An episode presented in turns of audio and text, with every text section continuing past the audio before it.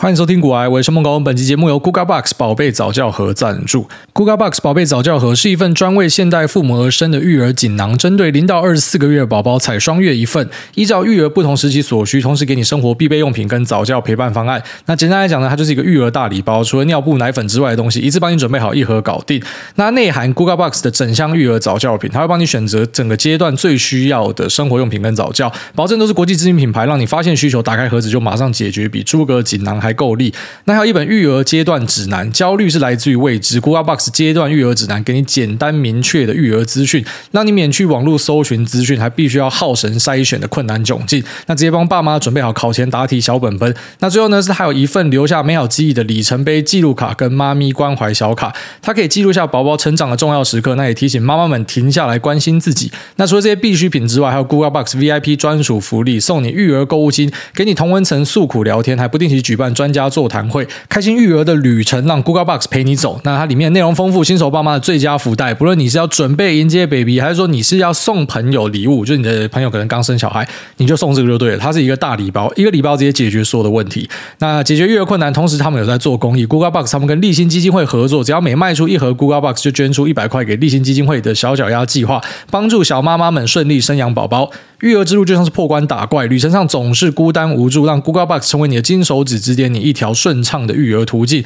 那现在你只要透过我们主委的专属连接去完成购买，就加码送你市价八百八的迪士尼三角围兜三路。这边提供给所有需要的朋友，可以在链接上找到相关的说明跟资讯。好，那前几天有听众跟我讲说，百灵果他们在一个访问里面跟欧马克有聊到我，其实他们好像还蛮常会提到我一下，这样。那有提到人家就会跟我讲，就是说，哎，人家有提到你，你去听一下。那我就有去听了一下，有有讲到我的片段啊。反正他们在访问欧马克，那一开始就聊到说什么我是人生胜利组啊，有老婆小孩，有一只很酷的狗，还是很屌的狗，忘记他们怎么讲了。反正就是每天起来看到这样的东西，就会提醒自己在一个正确的路上，然后往更好的方向去走等等的。那后面有一段就讲到说，呃，就是他们聊到那些财富自由的人啊，什么可以每天只工作两三个小时，然后就过很爽的生活。他们就是说，只想得到一个人，就是古埃。其实有一个很大的误会啊，我发现也是很多人会对我有这样的误会，就觉得说好像。呃，因为可能也是我跟大家讲说，做 podcast 对我来说超轻松，但是你要知道，我在 podcast 讲的东西，那个东西不是很轻松的东西啊，就是我讲的一些东西，可以有办法让大家，呃，可能你是一个菜鸡，你都可以听得懂，或者你对于这个圈子不了解，你也可以听得懂，那是因为有花很多时间去消化它。因为我自己本身不是呃科班出身的，我也不是呃，就是有在大学受过类似的训练，所以对我来说，很多是我自己去摸出来的。那其实你在研究这些。知识跟智慧的时候呢，你需要花很多的时间去内化它，因为这些东西不是你熟悉的啊，至少你不是科班，所以一开始很痛苦。那在这痛苦的过程之中，当然你就需要投入很多的时间。那到现在，虽然说这个痛苦的程度已经下降了，就是几乎不会有看不懂的东西，可是其实每天还是有很多新东西要看。那去看这些东西，当然也不是为了说要在节目有东西可以讲哦，其实最主要还是因为你要在市场做交易，特别是你要以主动选股作为你的呃职业的话，你本来就需要了解很多的东西，这是一环呐。当然有些人会否决我的说法，因为那是看个人。因为像我自己会打一些事件型的交易，所以我需要知道现在外面在发生什么东西。那当然有些在做价投的，他可能只有看三个标的，那他们可能真的就比较闲啊，他们可能真的就是一个礼拜只要花一点时间，然后就专门去盯他的这三只标的就好。所以我只能说那个是一个呃，可能门派不一样，做法不一样，就有不一样的结果。那其实我自己现在做的事情，我觉得是非常花时间的。其实是。花到像我老婆都很常在靠北，像她今天就在靠北，就想说你都是在工作，你一天二十四小时都在工作。那我妈就会出来帮我打圆场哦，因为我妈家他们家就会来帮忙带诺亚，然后他们就会提到，就是说，诶，其实你看他这样子哦，他要在节目里面讲东西，那个是要念书的，如果你没有念书，你是讲不出来的。所以其实没有像大家想的，就是哦，好像很轻松，然后就可以这样子。那其实我觉得这也是我对于每一个呃专业，特别是那些他可以把一个很专业的东西，然后用很简单的方式跟你讲的，就你要知道他花的心力是很多的，虽然那个未必是一个目的。哦，就是 Podcast 对我来说是一个无心插柳，当然现在这个树长到很大，但是我当时真的没有想到会有这样子的东西。其实对我来说，就是我研究了，呃，我需要研究的东西，因为我要赚钱，所以我必须要研究这些东西。那只是我把这些东西分享出来，没有想到这个东西也可以帮我赚钱，这是类似这样的一个逻辑。那对我来讲是很意外的事情。好，它可以赚多久？它可以持续怎么样？它可以让我呃被更多人认识到什么样的程度？其实我都不知道。其实到近期我自己都有点吓到，像我现在在路上我都不敢乱叫，以前我超喜欢在路上乱叫的。就我老婆觉得有问题，我很喜欢在路上啊，就就突然这样叫。然后我在想是有病还是怎样，就有点类似那种妥瑞氏会 tick 一下，我也会 tick，你知道吗？我突然间哎，还怎么着干？我根本不知道自己在干嘛。然后老婆就一脸傻眼看着我。然后当我知道他突然这样看着我，觉得他觉得很丢脸的时候，我就故意一直叫，我就在路上一直叫。但我现在已经不敢叫了，因为有一次我在呃好事多，然后我在我在模仿，就是这种突然会乱叫的人。这其实我自己本身就是，但是我觉得好事多突然一叫，然后叫完之后。就有两个人从后面走过来，哎，大家可以跟你拍照嘛？所以从那之后我，我再也不敢在路上乱叫。然后我现在也就是不敢在路上什么抠鼻子哦什么的，怕被人家拍到，想说你在挖鼻屎。因为昨天在好事多，然后就有听众，他他是没有来跟我拍照，但是他就有在那个小群里面，然后跟我讲说有看到你，然后因为不想打扰你什么。但其实我觉得这更可怕。你有来找我拍照，至少我知道说，哎，今天有遇到这样的人，然后所以还好我今天在路上没有做什么嘛，真的是很奇怪的事情。然后你在旁边这样一直看着我，反而更怕。我就开始知道说，其实走在路上都有人盯着你什么的，但这对我来说其实都很意外。就其实所有的呃，自从我录了 podcast 到现在事情都是非常意外。那没有改变的东西，其实就是花很多时间在在市场里面。当然这件事情其实现在我自己觉得是需要被修正的，因为小孩出生的。那昨天也看到我们 Telegram 美股群大家在讨论亲子关系的东西，我觉得非常有感觉。然后就是不管你。呃，在物质上的条件达到多好之类的，亲子这边假设有一个漏洞的话，他是一辈子都补不起来的。所以我会尽可能的开始花更多时间在自己的小孩身上哈。那当然就是减低一些比较高频、比较呃偏向于那种事件型的 trade。那这样子去降低自己的 loading，就是我不用看这么多东西。那其实自从我在美股没有打选择权之后，然后至少好像每天都可以早睡嘛。以前美股打选择权，其实我一天大概只睡四五个小时吧。那现在几乎每天都可以睡满八小时，然后很很早睡，然后很早就被儿子叫起来。那可能就是一个新的生活形态吧，但整体来说我是还蛮满意的啦。好，当然这边也就顺便回应一下，就其实不是像大家想的什么，你一天一两个小时，然后就可以这样子，那那个不是这么简单的事情啊。那其实更别提呃，但我自己是比较少去看什么市面上有没有什么竞争者啊，什么竞品，对我很少去。看人家到底在做什么，我比较在意是我自己在做的东西，然后有没有办法继续让自己觉得说我在做的东西是很酷的，我真的有学到东西。那其实这也是很辛苦的过程啊。那特别是有些人会回头去盯别人的，那更痛苦，因为你要知道，你的努力不是一个你可以拿来吹嘘的东西。因为如果你今天不努力的话，你就会被别人追过去，就是这么简单啊。这市场是很狠的。就如果今天真的有人可以呃讲的比我好的话，当然我就会被淘汰嘛。那我被淘汰。我自己虽然不会觉得说是怎么样啊，其实回归一个过去比较呃平缓的生活，就我可以在路上乱叫，然后不会有人发现我之类的啊。但是我不知道，就觉得因为你已经有办法踏出来，然后让人家知道你，所以你也不会希望说再回去那样子的的东西。就诶，我要怎么样可以继续维持我的优势？那维持你的优势，你就必须要再做更多的研究，更多的努力，这样。所以它是一个驱使自己的一个动力啊。总之不是像大家想的这么简单啊，说每天两个小时就可以 就可以这样子。那共勉之哦，没有什么东西是天上掉下来的哦，真的没有这样的东西。那我们在投资圈里面很常讲一句话，就是你运气赢来的会靠实力输回去，然后你只有办法赚到你的认知圈内的东西。这个东西在大牛市讲，没有人会相信哦。你现在开始经历一些熊市的循环，大家就会知道，就是你之前怎么样赚来的，你就是用更快的速度把它赔回去。如果你的认知没有到那个程度的话，你是不可能守住任何的钱的哦。你的认知没有到某个位阶的话，你就是会停在那个位置，就直到你终于想通，然后跳出去，你就会发现说，哎，世界变得不一样了。然后直到你遇到新的瓶颈。然后就看有办法跳上去。其实我们一生就是在追求说可以跳过几个瓶颈啊。那可能真的可以跳过很多瓶颈的人，就会成为富比士上面的人啊。但是没有跳过这么多瓶颈的，也未必说你就是一个不好的人。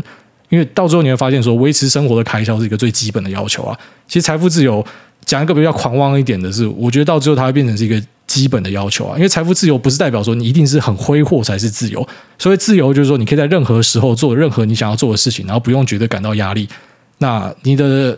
物欲如果是很低的话，当然这个标准就很低嘛，这是最基本的。那可是你还有很多东西要努力，家庭关系、亲子关系什么的，好，大概这样子。好，那我在两天前跟艾谢克见到面的，然后不知道艾谢克是谁的，我大概说一下，他是一位总经分析师，然后是啊、市面上少数是自营的。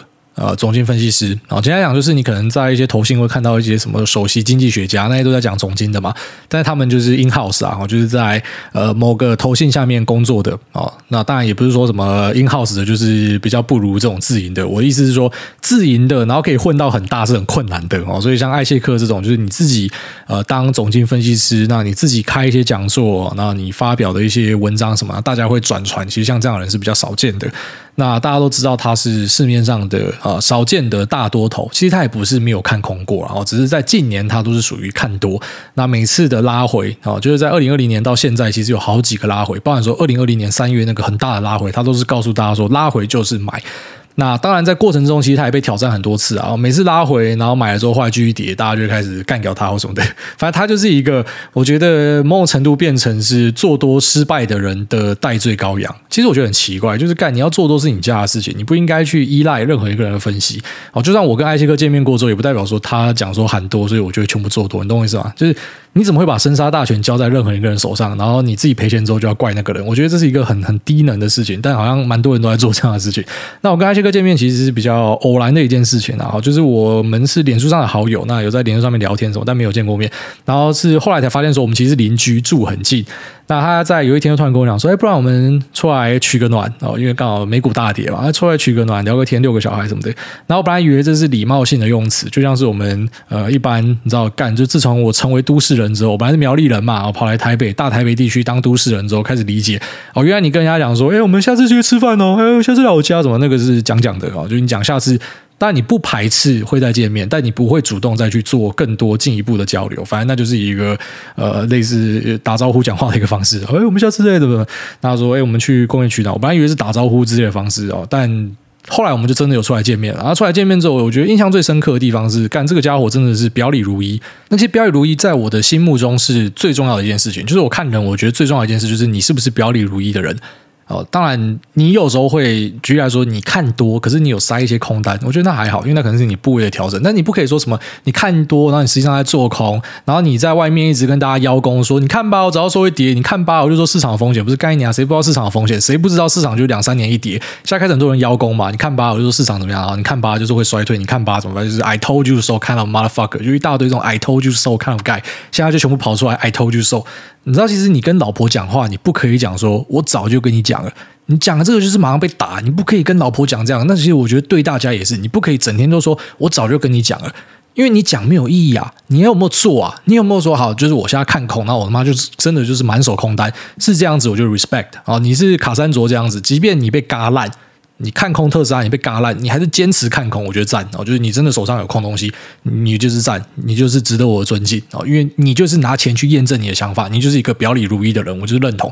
可是就是很多人，他要这边卡一点油，那边卡一点油，他什么都要啦。哦。那实际上他自己没有这样子做，我觉得这个就是不道德的事情。当然，艾谢克呢，我看了一下，我觉得他就是满手多单啊，所以他这样子做，然后他这样子说就很合理。你懂吗？他就只是分享他的东西给你。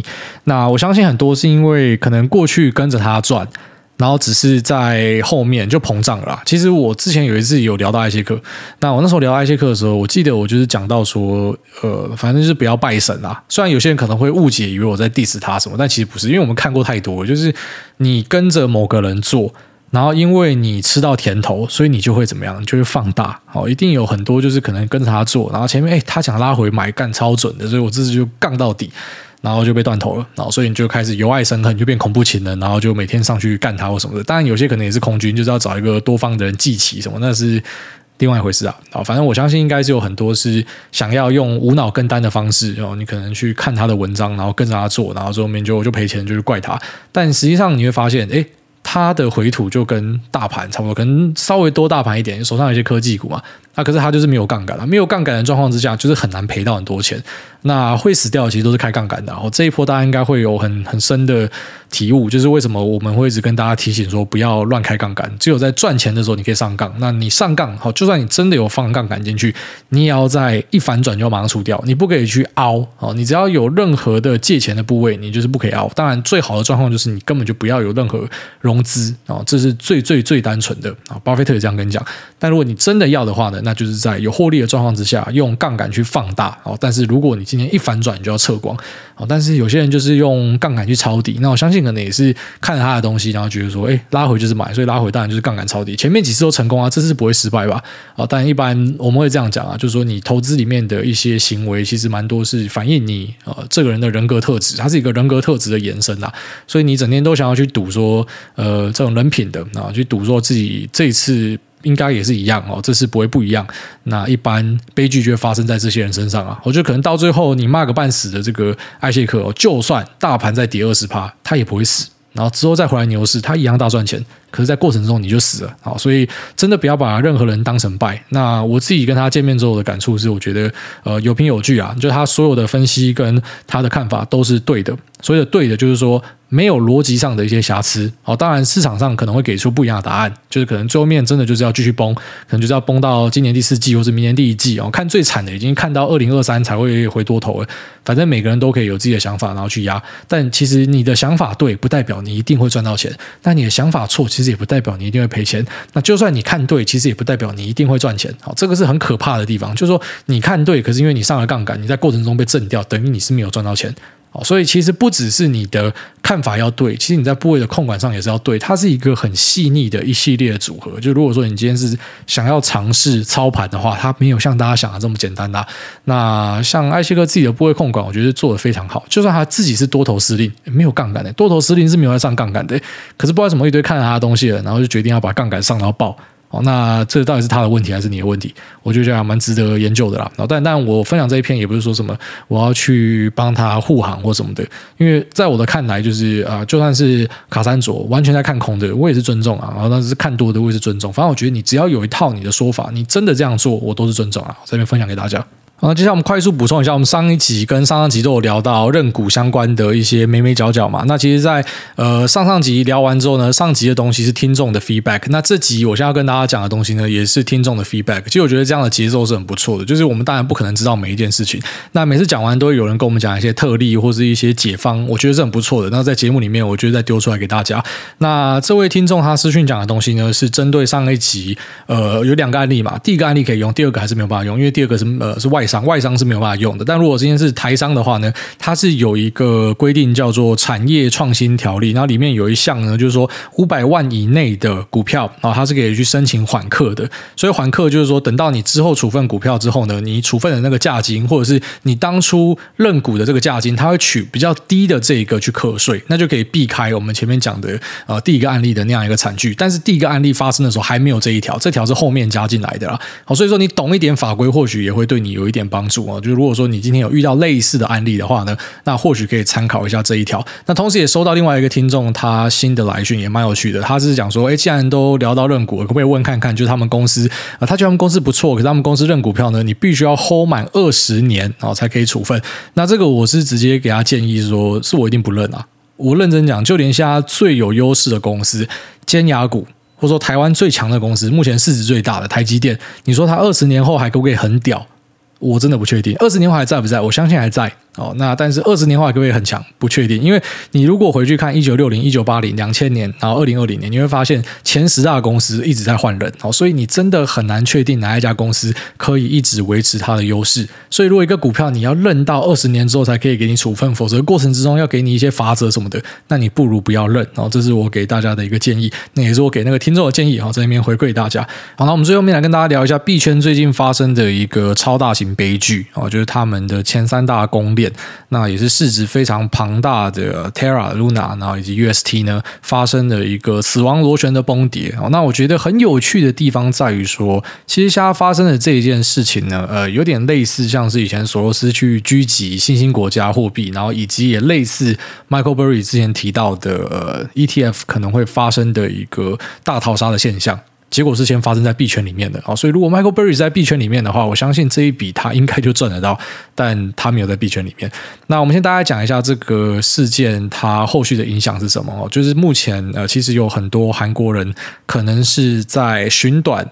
的路上，或是已经就跑去自杀了。那也有很多的呃社会的悲剧的产生啊，很多人把他的毕生积蓄都压在这边，然后都赔光了。那也有一些输光的人，呃，他可能就想要报复社会吧，所以就去找创办人跟他的老婆，然后跑去他们家里按门铃什么的，然后搞到现在他们必须要去申请警方的保护。那在发生这些悲剧之前呢，啊，就是 Terra 这个生态系里面的 UST 啊，它是一个号称是锚定呃，就是美元的一个稳定币。那这个稳定币呢，你把它质押在 Terra 旗下的 Anchor 系统里面，你可以获得一个二十趴的 APY，就是二十趴的一个年化的报酬。那其实这样的东西在币圈里面广为人知啊。我之前跟大家分享过，就是我们身边的币圈大户蛮多都会把钱丢进去呃这个质押池里面，然后来换取这样的一个报酬。就说一些比较小的可能会去炒小币啊，但钱多起来的很多就会选择把钱放进去这种资金池，然后去赚它的这个报酬。只是可能很少人。也认真的去想过说，呃，这个报酬的来源到底是什么？啊，你知道说我们今天可以在银行获得利息，是因为有人借钱，然后去从事有生产力的事情吗？但在币圈的这个利息的来源就是很有趣的，就是它到底这个利息来源是哪里？币圈有什么样的东西是目前真的有产出生产力的吗？我们相信未来会有，但是目前就是没有。所以很多你获得的 APY，它其实就是啊放肆的钱，就是可能去投资这些呃生态系的啊这些基金公司的钱。那再呢，就有些是后面的钱，好，所以后面的钱就是他拿呃后来加入人的钱，拿来补给前面的玩家。所以这叫什么？这个就叫庞氏骗局。那但是很有趣的一点就是，你会发现在币圈里面，他们可以很骄傲的说，这是一个庞氏生态。我觉得这是很讽刺的地方啊，所以其实，在币圈的一些东西上，呃，我们其实。至少以国外节目来讲，我很常收到呃广告的邀约，币圈的东西，但你从来没有看到过，是因为我觉得我自己没有办法看懂的东西，然后又不是那一种啊什么消费品抹抹脸啊，那个吃吃营养品，那个妈弄不死人的东西，我我自己就不敢去接啦。那其实你要我放钱进去，我自己也是不太敢啊。所以就算可能身边的朋友会告诉你讲说，现在币圈一大堆这种，哎，你白痴才不去借钱，哎，像信贷你借出来可能一点五趴，你拿去币圈里面压一压，干二十趴，你的利差十九趴，白痴才不这样做啊。那现在可能就是来了一个。然后业力引爆了，当然这个业力引爆之后，我不会直接在那边就很斗胆的跟大家讲说，所以币圈的所有这种呃金融尝试跟质押就不行啊。我相信这会变成之后的某种养分啊。我觉得币圈这个东西还是会存在，那去压钱然后赚更多的 APY 还是会存在，那只是可能在这之后呢。往好的方向想，就整个市场会更健全啊！就是发生这样的爆炸事件，其实市场会更健全。那先讲一下这些稳定币为什么会存在好了。其实最主要就是说，因为在币圈交易，你就知道各种币它的波动性是非常大的。所以有一个说法是，币圈的一天就是人间的一年哦。它可能一天就可以像这 Luna 一天崩掉九十九趴，UST 一天崩掉九十九趴。呃，这股票呢，你可能一天内要崩掉这样的东西是很难找到的。那也因为价格的变化很大，所以他们虽然很唾弃传统金融，就很多币圈的从事者，他们非常唾弃传统金融，可是他们还是不得不啊要去锚定美元的价值，所以就有稳定币这个东西出来。那稳定币呢，啊像是比较知名的 USDT 啊，它就是以美元作为储备。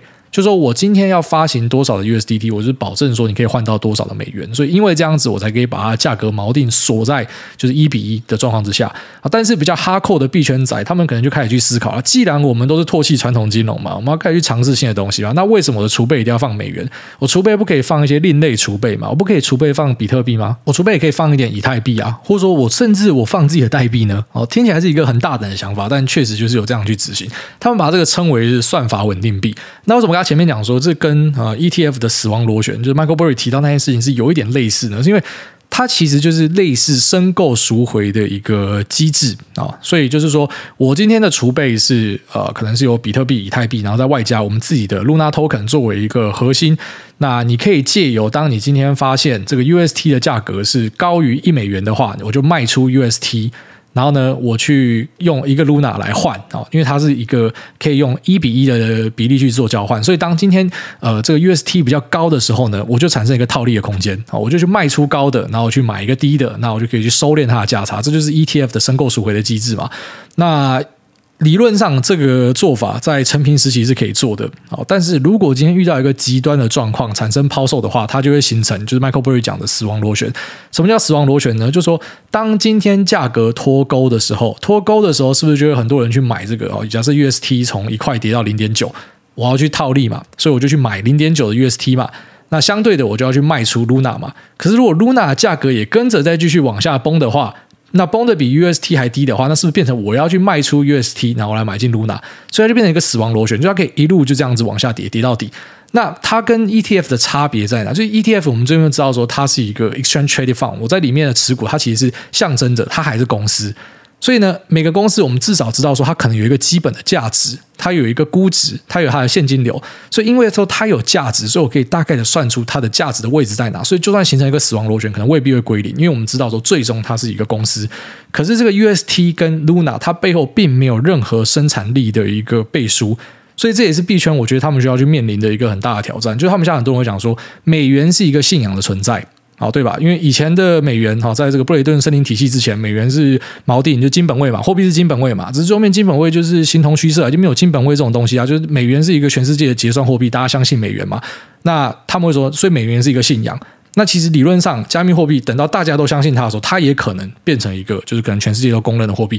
对，理论上讲这样是是没错，就是它是信仰。可是他们其实忽略掉了，其实不只是信仰的部分，美元它的存在还包含着大家相信美国这个国家的生产力，大家相信美国国家的国力，大家相信美债它有履约的能力。所以因为这样子，它有其价值。所以因为这样子，当今天发生战乱的时候，我就问你：你把本国的钱卖掉，你知道你你国家的币会贬烂吗？你要换什么？你要换什么币？大家很直觉就是我要换美元。哦，可能现在开始有些人会想说我要换比特币，可是我会想要换其他的小币吗？这是大家要去思考的一件事情。所以他们发生的状况是有点类似这样，就是说今天这个 UST 呢，它理论上是要跟它的储备是可以做一个申购套利赎回的一个过程，但是呢，在各种状况之下，当然现在市场上有些人在传说是 Citadel 或是 BlackRock，就是华尔街的人去狙击。但是呃，根据 Citadel 自己发的说明，我相信就他们其实是没有参与的。就是你知道市场上很多会流行这种，他们去中国看了一些那种简体字的文章，干你找外文根本都找不到，然后就把它翻回来，然后现在就很多币圈的人相信说他们被华尔街狙击了。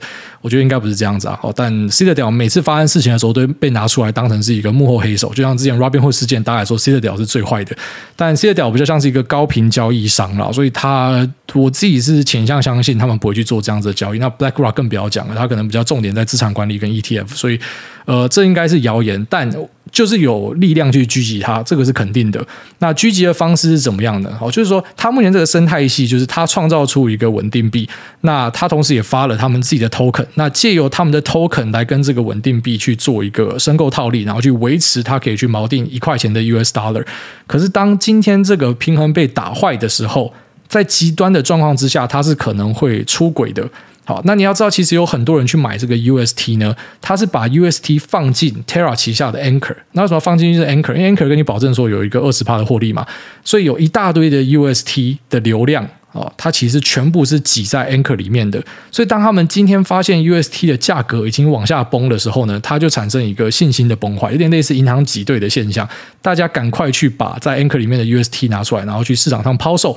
那抛售之后呢，当然有人还是想要去尝试申购套利，包含说他们自己的项目方其实也是在做抛售他们手上的储备资产，想要去巩固这个价格。可是它就已经形成一个死亡螺旋了。那这个死亡螺旋的核心还是在于说信任这一件事情。所以，虽然他们跟大家讲的东西其是说，呃，美元是一个信任的游戏嘛，我们这也是一个信任的游戏。可是，这有点类似，是等到呃真正的考验来临的时候，你会发现说，大家对你们的信任是非常浅薄的。哦，之所以会把钱放在你这，单纯是因为你保证了我二十趴的一个 APY。那这个东西其实就有点类似，家里很多长辈会去买一些所谓的保证收益的固定商品哦。可能之前 QA 有人问嘛，啊，他爸爸投什么东西，然后可能每年就会给多少钱。我都很常跟大家讲说，当然你今天看到这种利息这么。高的东西，你当然你要更进一步去思考说它的利息来源是什么嘛？可是，一般人其实你不用想那么深，你只要知道任何一个看起来是无风险，然后可以保证高利的东西，绝对有问题。因为这东西如果真的可以，就是有些人真的发现了某个圣杯可以这样，他为什么不要？直接 all in 贷款去处理就好。他他根本他如果真的有这样子的东西，他到处都找得到钱，为什么他还要找不特定多数人来做这件事情？那其实现在在币圈里面还是有很多这样子的东西，就是说他给你一个很高的 APY，那你可能就是贪他的利啊。但是在一些极端的状况之下呢，他未必是贪你的本，但是你的本是可能会不见的。那这就是发生在呃 Terra。这个 Luna 跟 UST 上面的一个案例啊，那因为有很多人看到了这个二十趴的报酬，所以他不只是把他的毕生积蓄压进去，他可能还使用大量的杠杆，所以一次就全部出去了。所以这一次这个事件呢，其实如果说你把它放大成它的市值，假设像是股票市场或者债券市场的话，我觉得它其实某种程度就是一个金融危机了啊。只是因为加密货币市场目前的市值规模大概只是传统市场的三十四十分之一哦，因为它它小。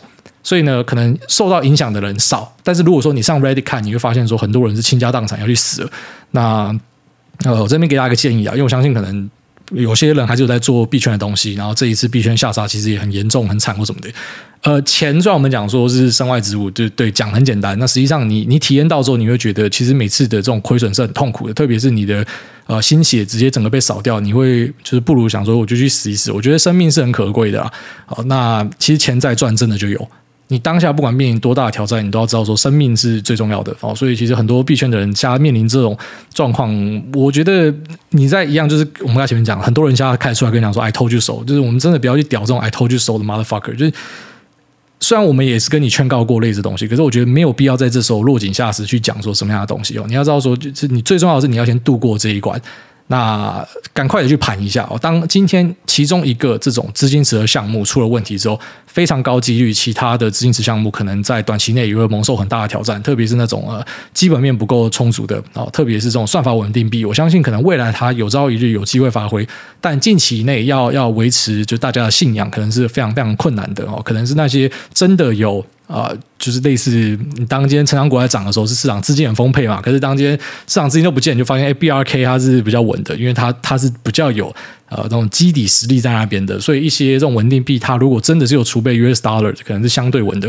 那其他的，我建议大家要小心啊，就是你不要说看到一个 Luna 爆掉，觉得说哎还好不是我哦。虽然其实很多加密货币的东西也跟着都杀了，但我相信这个余威可能会发到其他东西上面哦。所以在这种时候，应该是要再继续小心的。那也希望大家以后要稍微注意，就是你只要看到呃，这是个东西真的是亘古不变的道理啊。我就是利息很高，然后跟你讲说是安全、是稳定的东西。多半都有问题。好，那我们就进入 Q 的部分。第一位东港金城武，他说带了五颗真挚的星星。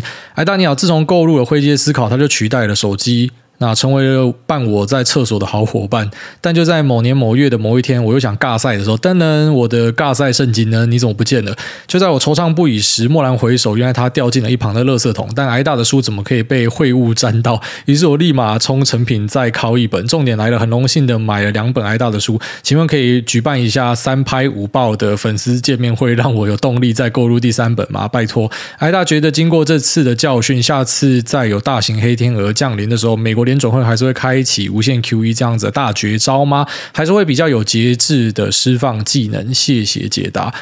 哦，这个见面会应该是不会有啊。之前签书会去了一场之后就不想去。哦，跟大家无关啊，就是单纯觉得这种东西真的太累，所以就跟出版社讲说那个后面的取消不要去了。然后刚好遇到疫情，刚刚好。那下面说这个那 Q 一的大局，你要知道 Q 一它是一个呃当时联总会拿来救市的一个机制啊。当流动性整个被抽光的时候，那有些企业可能会面临呃这种连锁倒闭的现象，可能有哪一家银行会有啊债务的危机，所以它必须要往市场打入流动性，所以它是一个工具是。解决问题的工具，就是因为现在开始升息，然后现在开始 QT，所以未来才会有额度可以在 QE 跟呃降息，你可以这样想。所以当你体验过这种加斗的威力之后呢，你就要知道说，现在它啊，就算它现在升息升起来，就算它现在 QT Q 回去。它终究在下一次遇到危机的时候，还是要放出来。所以下一次呢，把握好啊，就是市场里面可能还会有再一波的派对。好，下面为这个 Joe G Up Chen，他说最期待周三、周六的 Q A 环节。诸位你好，首先祝您和家人身体健康，秋口继续可爱可爱。那本来想要进行提问，但最近在 Cryptocurrency 被干出翔了，觉得也没什么好问的。币就算变成币纸，也会一直抱着，报到价值浮现的那一天。OK，那我们刚好今天就聊到币的东西嘛。那你说币的价值浮现，这个我稍微打一下问号啦。那我跟你说为什么，并不是我歧视币或傻小的。你要知道，其实币的价值的来源哦，就是来自于大家的信任。那我觉得信任 as a service 哦，believe as a service 啊，这新的新的价值哈，只要有信任就是有价值。我是认同的啊，因为一些邮票啊，一些什么鸡巴烂东西啊，干那个大家相信它，它就是有价值嘛。但问题是在于股票还是有一点不一样，对。两家公司就算是做一样的东西，但是一家的老板是马斯克，他的估值可能就比较高，所以他有信仰加分，没错。但是你不要忘记，股票是有净值的。然后什么叫净值呢？就是说你的公司还是有生产器具，它是还是有厂房，它还是有一些无形价值，它有一些商标，它有一些专利。好，那它有一些土地，这些东西是可以处分的。好，所以如果我今天是有办法去处分我的东西，然后至少换到，哈，就算是死猪价好了啊，可能一家科技公司它股价是六百，它净值只有三十，可是它至少它的底就是三十。啊，至少他账上的现金就是处分之后就是可以发给大家，所以你看得到它至少有一个基本的价值，即便所有 all hell go loose 最惨的状况都发生，可是它还是有基本的东西，但币是没有的哦，这个是你要稍微注意一点的。所以你说无脑的 buying hold，然后去 hold 币，我不太建议，因为我身边的朋友，即便是那种币圈呃会比较大的，他们也没有这样子的观念，他们也知道这东西不可以 buying hold 啊，可能一些大币，有些人他比特以太真的 hold 很久，但小币呢自己要小心啊。下面这个强者主北京成武他。说五星吹一吹，第八次留言，为什么我这么帅却无法被念到？还得靠我台中朋友下海才抓到留言 Temple，。请问癌大，今年市场普遍预测美国 Fed 会升九到十一吗？那如果台湾跟着联准会升息三五或七码，这三种情况下，台湾经济跟股市会有什么样的影响？是否会让台股直接反转向下？all in 存股两年半，目前持股九十五趴是台积电啊零零六九二，然后台泥、亚泥、光宝科、东钢为主。今年台股都是盘整局势，是否？我要卖掉持股，提高五到十趴的现金部位，并保留股息，等待局势明朗呢？谢谢稳套成本三百五已经盖牌了。对了，稳套跟。杰哥两个，这个在二零二零年很火的标的，那在今年的表现是真的不太好。那其实我本来今年是期待文茂应该有机会，因为产能开出来哦，但看来在手机这边的表现是没有很好。那之后就看第三季 Apple 有没有办法把它救起来啊？那就稍微观察一下。然后再来就是说前面这个升息，其实目前我们可以知道的状况是说，台湾至少还有一点五码，然后这是大家的预期啊。其实第一次升息的时候，大家本来也是预期说。呃，虽然是有一码，可是应该是半码半码去执行，就没想到是一次拉一码，所以在金控下面做再交易的就有提出说，干整个被炸掉，部门被炸掉，然后主管一直在干或什么，因为大家真的没有想到说央行会一次阴成这样子。那目前我觉得值得注意的地方，就台币还是持续的贬，已经要直接冲三十。其实你看台币的汇率，你会吓到。那在这样的一个呃资本外逃的状况之下，你说央行有没有可能会再更阴下去，就是超过现在的预期一点五码？我觉得。不要说不可能啊，真的不要说什么东西是不可能，都是有机会的。那你说台湾市场对于升息的反应会怎么样？我觉得很难讲，因为央行那时候升一码的时候，其实真的是跌破很多人的眼镜。但是你说资本市场有什么样的反应？好像还好诶。你知道，其实今天美国是什么两码三码，市场当下就直接反应给你看，就直接让你知道说我们吃这个题材。他妈台湾就是升息没有人要反应，台湾要反应什么？台湾竟然要反应疫情哦！但现在疫情也看起来是钝化了。但诶，其实疫情在人家美国已经一两年没有人反应的状况之下，台湾还是可以反应的，所以未必。是可能真的像很多人讲啊，就台湾市场真的是 lag，所以搞不好之后才想到，哎，升息这件事情是蛮可怕的，然后就跟着反应。那反应之后会怎么样呢？呃，对于经济跟股市来讲，当然绝对都是降温啊，因为呃，利息就是资金的成本嘛，所以今天可以借钱出来投股票、借钱出来创业的人都会受到影响嘛。它整个是抑制需求的一个动作，所以呃，相当程度都会受到影响。但是还是要看市场对于这件事情是怎么样去反应，因为其实我觉得我们在看美国的东西，就是我们现在看到升息可能有影响。很大或什么，但有时候也是看状况，你知道吗？像过去可能升息循环的时候，哎，股价照样涨啊，这是升息循环刚开启加跌烂，搞不好之后继续涨，那你要怎么样解释说，其实那升息真的会对股市造成很大的影响？那很难讲，那很多时候都是看图说故事。但我们用一些比较基本面的分析，就是告诉你说，其实升息它会对于资金造成的是更大的成本，那更大的成本可能会影响到一些人的消费，可能会影响到一些人的投资，这个是确定的。好，那一般来说，遇到升息，其实某种程度就是象征着当下的经济状况是好的，就台湾的经济状况是好的，那美国经济状况是好，所以他们才会升息嘛。那你说股市一定会怎么样影响？这个太难去判断了。那需不需要去呃？就是扣一点现金啊，或者说保留股息有什么？我觉得这个就是你舒服就好哦。这种东西太难说了。像我自己是比较倾向于我不太会主动去拉高现金部位，因为对我来说，我的现金部位就是我每个月的入金。那我祈求的是，我可以在本业，我可以在一些副业的投资上获得更多的收入，然后有更多的收入去投入市场。就这是我现金的来源啊，但是呃，如果你现金的来源是比较短缺的，那你觉得因为局势不明朗，你要扣一点现金，这个完全没有问题。好，下面这个 FB 搜寻人本三重青少年基地，他说：“艾大你好，我也是第一集听到每周三六晚上期待新集上线的，还有那最近端午节快到了，想请艾大帮忙推广一下这个单位的义卖活动。人本三重青少年基地，他们每年三节都会借由义卖义美的产品来筹整个基地的营运费用，然后。” OK，它下面是一连串的宣传，好，没关系，反正我名字已经帮你念了，那那个宣传的部分我就不念了。反正总之就是这是一个呃帮助青少年，然后提供他们温暖的地方。哦，有兴趣的朋友去查看看他们。那也祝大家呃，如果说有赚到钱的话哦，真的是可以多帮帮一些这一种呃这种慈善的团体啦。哦，就是我觉得出钱是一个。很高贵的事情啊！不要觉得说自己捐钱好像是哦，这个最基本的付出，我只有付钱了，也没有付钱也是用你劳力换的哦。那你付钱去帮助各种慈善团体，我觉得都是很值得鼓励的事情啊。下面为这个陈 YM 他说：“古埃古埃一起发财，我是多军路边的一条老狗。”旺屋旺屋旺屋旺屋，那台股还是有去年受缺货题材所苦，提早下杀，营收一样烂，但今年内资大吃筹码的好公司，只能说台股有自己的玩法，这个世道里也是要努力不懈的寻找 alpha。感谢诸位，你就像是佛罗多山姆，陪伴我们一起走过股市起伏，祝一家平安。我他妈干你娘，你妈才是佛罗多山姆啦，干山姆就是山姆就是一个胖子啊，我觉得他没有其他特色啊，然后再来就是说。呃，什么营收一样烂，但内资大吃筹码的好公司，这个这个很常见的。我就说一些公司大家看，然后诶营收又没有特别好，那获利也没有特别好，也没有特别的题材，但是就一大堆资金去买，然后有时候看到一大堆外资去买，我跟你讲，那个外资未必是真正的外资啊，那种很小型股，然后有一大堆外资去买，那个就是我们俗称的假外资啊。那可能是一些地方大户或者公司派自己在拉。那像这种内资的股票，嗯，这种我们就一般不会去分析啊，因为那个太难说，那个有时候就是大家爽拉就拉。哦，最近有很多这种小型标股就这样啊。那下面为这个台积电八股股东，他说上集 Q&A 讲到懒觉有点卡住，很好笑，然后后面被卡掉。他说五星吹上天吹到喷，希望第一次留言就可以中，跟我生孩子一样，一集就中。主流系帅啊，诸位你好，小弟是一个年近四十的投资老菜鸡，先真心建议一下诸位，可以再来一个弟弟还是妹妹陪诺亚玩，孩子大一点，他们可以自己啊自己一起玩，然后自己 auto run。爸妈会轻松一点。挂号诸位的孩子真的很可爱，老婆真的很正。我是去年八月二十八号 EP 一百七。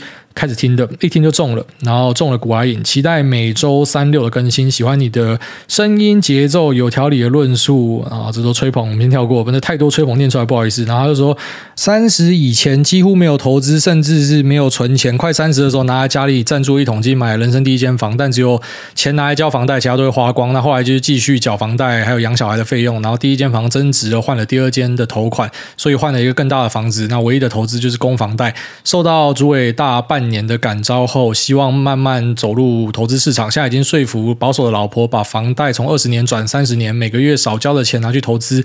然后我和老婆的年收入大概是两百五到三百，每年都有微幅的调薪，现金流还算稳定。现在房贷大概是一亿五零。二十年期月缴五万多，交了大概三年中，那中间也有稍微多还一点，目前大概还有九百万，想把剩下的贷款变三十年，那每个月要交五万，就变成每个月交三万，多出的两万就拿去定期定额投资。然后要不要贷款出来投资呢？我的房子现在可能可以贷出一千二到一千五，扣掉九百，还有一笔钱可以投资，可能会有个三百到五百可以冲单笔的投资。挂号直接十张台积电问号，还是就贷九百就好，然后继续好好问。第二个，呃，每个月的两万定期定额该放在哪里？我的想法是一万台湾的 ETF，像是零零五零、零五六，或是稳定配息的股票，中华电信、台塑、四宝，或是银行金融股。那另外一万放美股 ETF，那 VT、VTI、VO、QQ、SPY 这几个选一个，目标是平均年增五趴，复利慢慢存以上。好，我知道我可能逻辑很乱，感谢主委念完，诚心求方向明灯，祝福诸位一家平安、健康、幸福、快乐。不是啊，干你念那么多，他妈其实你的问题很简单嘛，你的问题就是说你现在可以再把房贷的钱转出来嘛，然后把二十年变三十年。所以有额外的钱可以丢嘛？那要怎么样丢嘛？就这么简单。那要不要贷款出来投资？一样，贷款投资有其风险哦。在过去我跟大家讲的时候，未必有人可以理解。但是你现在看到这一波从山顶杀下来，你知道台股这波其实才杀十几趴，美股是呃，如果你是丢 QQ 的，你已经杀了大概三成了哦。所以你撑得住吗？你撑得住，那就代表你有经过这样的考验，可能你就是适合，你可以这样做。但如果你是撑不住的，就以后就不要用呃这个杠杆的钱去投资。那再来就是把。二十年换三十年，然后增加你的现金流，让现金流去投资，这个就还好哦。因为一个是把钱贷出来去投资，然后另外一个就是说，你本来反正房贷扛了就是扛了，然后你让自己的现金流更有余裕，然后去做投资，这个我觉得是相对比较好一点。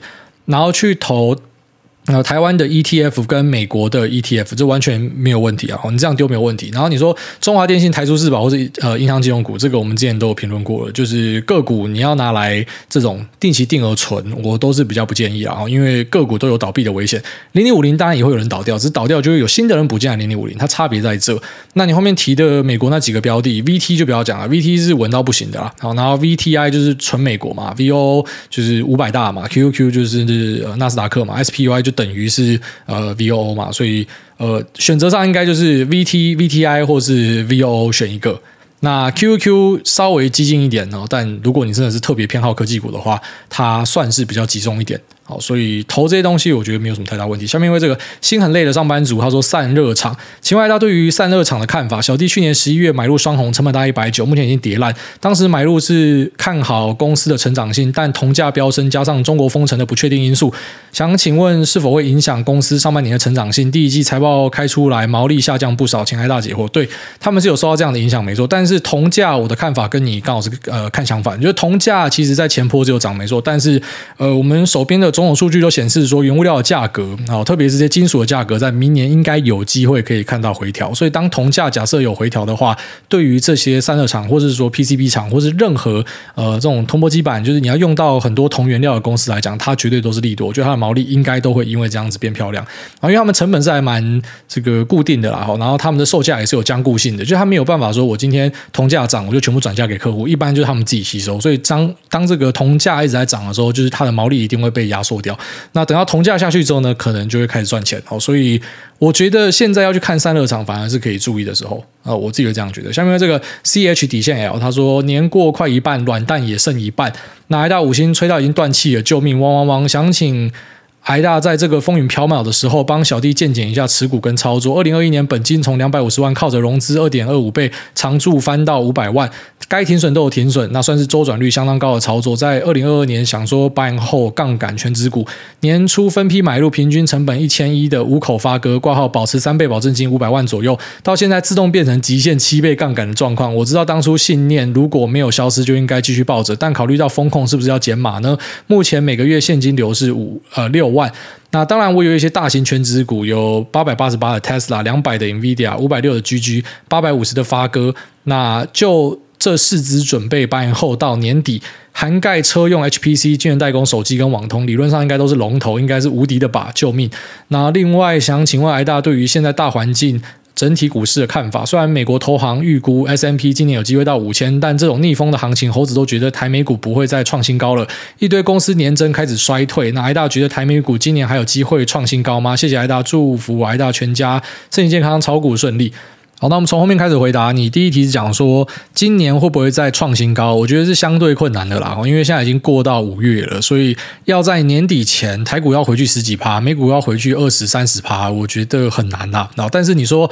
自己的部位有没有机会创新高？还是有的哦。然后因为你在过程中还是会入金嘛，像前一波美股那个反弹，干就有谈到 YTD 回正诶，然后现在就直接骂，直接崩到三成，哦，所以很难说。然后就是搞不好只要回到呃可能新高的三分之二哦，三分之一就是有收复这样的失土，然后你过程之中是有入金的，其实你的部位就会新高了啦。但是你说整体大盘会不会再新高？我自己是猜不会。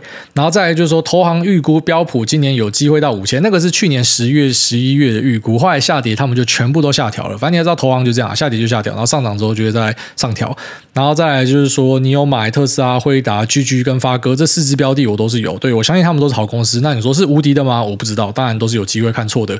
然后最上面是讲说有杠杆去买呃联发科，然后均价还是买在一千一，就是全部是买在山顶的意思就对了。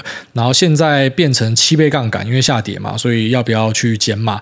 这种东西几乎是没有人可以回答你了，因为我在节目里面的观念就是告诉大家你不要杠杆，好，但是你自己都已经提到说你是杠杆上来的，所以你可能就是受不了，然后觉得呃我改邪归正，那我就加入全值股，然后就杠杆全值股应该是没问题吧？逻辑上应该是这样，结果现在就遇到落赛，那没有办法，现在市场什么东西没有跌两三成哦，几乎都这样跌，所以呃也未必是你个股的问题啊，但是杠杆杠到极限七倍，呃这个压力会很大，哦，这绝对是压力很大的，我觉得没有人可以回答你这个问题，因为我跟大家的推广就是我叫你不要用杠杠杆，但是你坚持要用，那我没有办法回答你哦。那你说要不要去降？如果我现在叫你降，然后之后反弹，你一定会恨我。然后，但是我没有叫你降，然后你后来毕业了，我看了也难过。我只能够说这种问题你要自己解决哦。但是大原则是，其实不要杠杆真的比较好了。好，下面为这个三重谢梦工，这是跳过，然后每次都是你。哎，我跟你讲，你们在留言过的是稍微好节制一下，让别人留一下啊。我是每次都念同一个人不行。然后下面为这个 FC Two PPV 一八三二六九八，他说挨大记忆丑。对啊，那个 FC Two PPV 我怎么感觉有点熟悉？这个东西拿去 Google 会不会有怪东西跑出来？他说：“艾达你好，我是从 EP 十就开始听的老菜鸡挂，不过我是从 Life MK 就有听了，这样算是元老菜鸡吗？在这两年工作上遇到了许多的不顺利，每次遇到时心情都会很郁闷，觉得自己能力是不是太差劲了，然后开始怀疑自己。近期因为算是遇到自两千零二十年来最大的空头时期了，所以艾达好几集在谈论市场不好的状况，而最近也刚好遇到了一次不顺利，花了几天仔细思考一下，发现人生。”跟股市一样，股市因为科技进步、公司成长等因素逐渐向上，而我们也会随着经验累积、能力提升而成长。但中间不免俗的都会遇到好几次的低潮修正。你可以选择在股市修正的时候减码，也可以在人生低潮的时候小休息一下，最终还是相信会回到高点并继续突破。那希望可以鼓励到正在面临人生低潮的癌友们。然后最后想要问有关于台湾的电子支付业，如接口、Line Pay，i 大怎么看？和店家收着三趴的手续费当成商业模式，确实很困难。电子支付在台湾真的没有搞头吗？呃，这样讲，赔钱生意没人做，杀头生意有人做，然后只要可以赚钱的东西都有人做，有业者在做，而且都是这种大型业者，就是一定有他有搞头的地方啊。他未必是要在这地方赚到钱，他可能也可以用这个地方衍生出来的东西赚到钱，所以不用担心别人呃做这个不会赚到钱哦，就是一定是有钱赚才会有人要去做哦，就这么简单。然后再来就是前面提到说，呃，人生如股市，我完全认同啊。其实人生跟股市真的很像啊，哦，就是你在很风光的时候，大家都要攀岩附势嘛，啊，你在很差的时候，大家都。说你是垃圾嘛？这不就跟股市一样吗？就一样的公司哦，你真的要记得，这都是一样的公司。下跌的时候，每个都是垃圾；上涨的时候，大家就当宝物。你不觉得他妈真的超讽刺的吗？但我觉得熊市跟这个人生低潮还是有一点不一样。人生低潮，我们当然希望说都不要发生，我们希望人生一直都很好。可是我跟你讲，股市如果没有熊市的话，很多人一辈子是买不到便宜的股票。如果没有这种情绪的恐慌跟大跌修正的话，你永远都是在追高啦。讲白一点就这样，因为如果今天股市是一个呃完全没有风险的东西，大家知道说投入就是一定会赚钱或什么的，那你不可能有任何杀下来的机会。之所以会杀下来，就是因为大家信心会动摇嘛。就套一句巴菲特讲的哦，这个就是从没有耐心的人流到有耐心的人手上。那这个东西其实以前我不理解哦，就像我在跟大家分享，呃，就是之前台股跌破那一集，我提到嘛，是以前的我这个时候反弹就是空。那但我们现在事后回听那一集，然后你回去看，对，反弹是空是对的策略。但我在那集也很坦白跟你讲，现在的我不会这样做，为什么？因为因为你的钱不一样，你想法不一样了。好，所以我觉得很多人真的是要体会过，你才会知道，就是你第一次遇到熊市，跟你第二次遇到熊市，你的想法会完全不一样。然后，特别是很多人在啊，就来说二零二零年十二月才进场的，啊，或是二零二一年啊十二月才进场，然后被干成狗的，因为分别在二零二一年的二月跟二零二二年的呃十一呃二零二一年的十一月跟到现在呢，都是一个修正嘛。其实这些人应该都很希望自己是。当时在可能二零二零年三月进场的，或者说在二零一八年的低点进场的，那你就要想，其实每一次的低点都没有例外，就是外面只有坏消息，然后整个世界都都很坏。废话，就是因为这样大家才会卖股票嘛。那这种时候该怎么办呢？其实真的就是想办法活下去，不要太大的杠杆，因为有杠杆你就会被洗出去啊。那同时呢，可能就先专注其他的东西，先稍微不要整天盯着股票市场啊。但是重点呢是你要待在里面，因为你这样才会有后面的。因为我们也是经历过几次的修正，才会有这样的心得，就知道你重点是要活下来，重点是要待在市市场里面。可是，在这个熊市的时候，大家就忘记这些基本的观念了。就像大家都会讲说，我要长期投资嘛，每个人都讲啊，我长期投资啊。可是现在每个人都在讲说要怎么样空手啊，不是啊？你会想要空手的人，就代表你知道，熊市就是两三年就跑出来一次嘛。哦，根据过往的经验，就两三年就有这样很大的修正嘛。虽然呃，有些长辈会很坚持说，没有像零八年那样不是真正修正，但我们就用广义上的定义，这就是修正嘛。那你就会发现，哎，两三年都有修正，难不成你每两三年都要清仓吗？你就讲一下那些。然后靠股票致富的人，那些啊这些公司的大股东啊，什么什么微软的比尔盖茨、Jeff Bezos 啊，还是说 Tim Cook，他们难道每次修正都把手上股票清光吗？啊，当然这个就是有钱之后你的想法就会开始不一样。可是我在早期，我确实是只要跌破我就空手，然后开始反手就空，然后只要反弹我都是找机会空。啊，那个逻辑是不一样，可我觉得那个是你体验过之后，你才会慢慢的去理出一些东西啊。然后那也祝大家可以啊，在这过程中可能学到一点东西，那之后呢，啊，才可以在更加的呃在股市里面，然后就是遇到什么样的状况，然后可以活下来啦。好，那这期节目就到这边，拜拜。